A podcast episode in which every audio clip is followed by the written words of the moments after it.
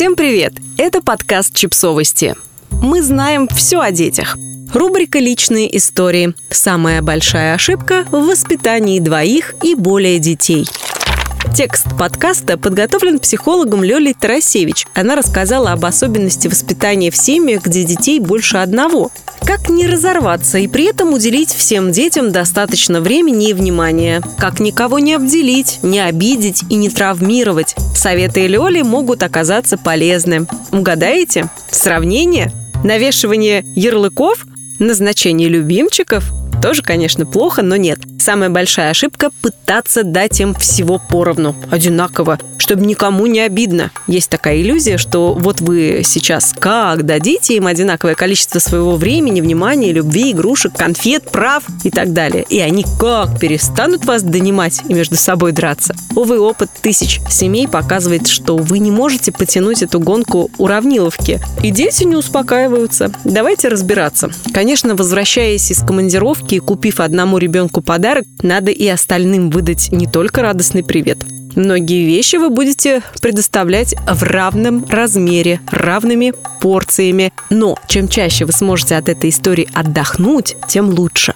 Ну, тогда, если не поровну, то как же им чего давать? Я предлагаю использовать три принципа. Первый – давать по потребностям.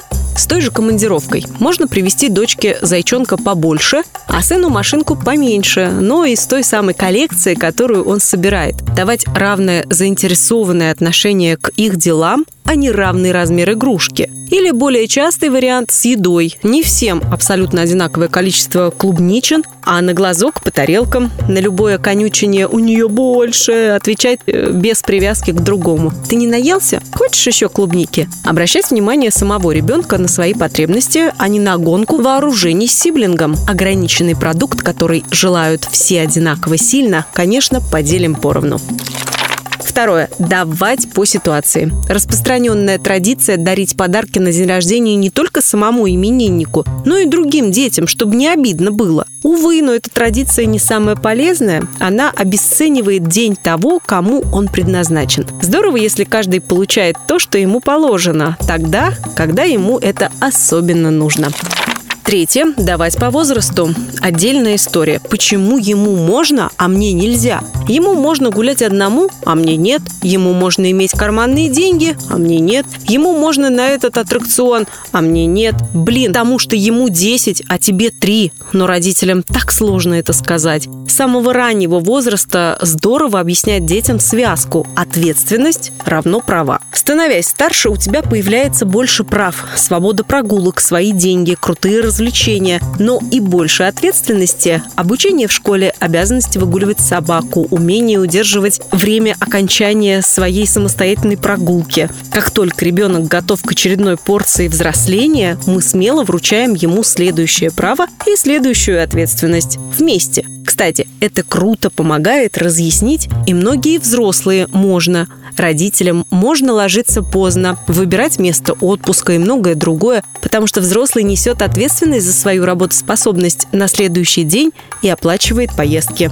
Отдельно упомяну разделение родительского времени и внимания, за которое так здорово борются между собой дети. Тут круче всего работает прием «индивидуальное время». Я искренне считаю, что в каждой семье, где детей больше одного, обязано быть индивидуальное время прямо с момента рождения второго. На следующий же день введено в норму. Что это такое? Это 30 минут в день, которые вы проводите только с одним конкретным ребенком в определенное, четко установленное время. Не отвлекайтесь на телефон, не мешаете задней ногой суп на плите, не выскакиваете ответить другому ребенку на его запрос. Занимаетесь тем, чем хочет владелец индивидуального времени. Просто болтаете или идете на прогулку, играете в дурацкое лего, ну потерпите 15 минут, это быстро, или смотрите мультик в обнимку. После этого наступает индивидуальное время второго, третьего и далее. На первый, второй рассчитайся. Если дети знают, что мама или папа, да-да, тоже круто, если есть индивидуальное время с отцом, точно будут моими от и до в такой-то час, то я намного проще могу переносить тот факт, что пока их внимание отдано брату и сестре. Заменить или дополнить эту традицию возможно одним днем в месяц, индивидуальный день для конкретного малыша и запланировать его любимые дела, поездки в его парк, разговоры только с ним. Все вы, только его. И понимаю, что многие сейчас всплеснут руками с криком «Да где мне в день найти час? А то и два, только на игры в их лего». Я не знаю. Не знаю ваших графиков и вашей занятости, ваших рабочих, деловых и бытовых задач. Я только очень верю, что каждый наш ребенок заслуживает хотя бы 15 минут в день побыть с нами ВКонтакте. Подписывайтесь на подкаст, ставьте лайки и оставляйте комментарии. Ссылки на источники в описании к подкасту. До встречи!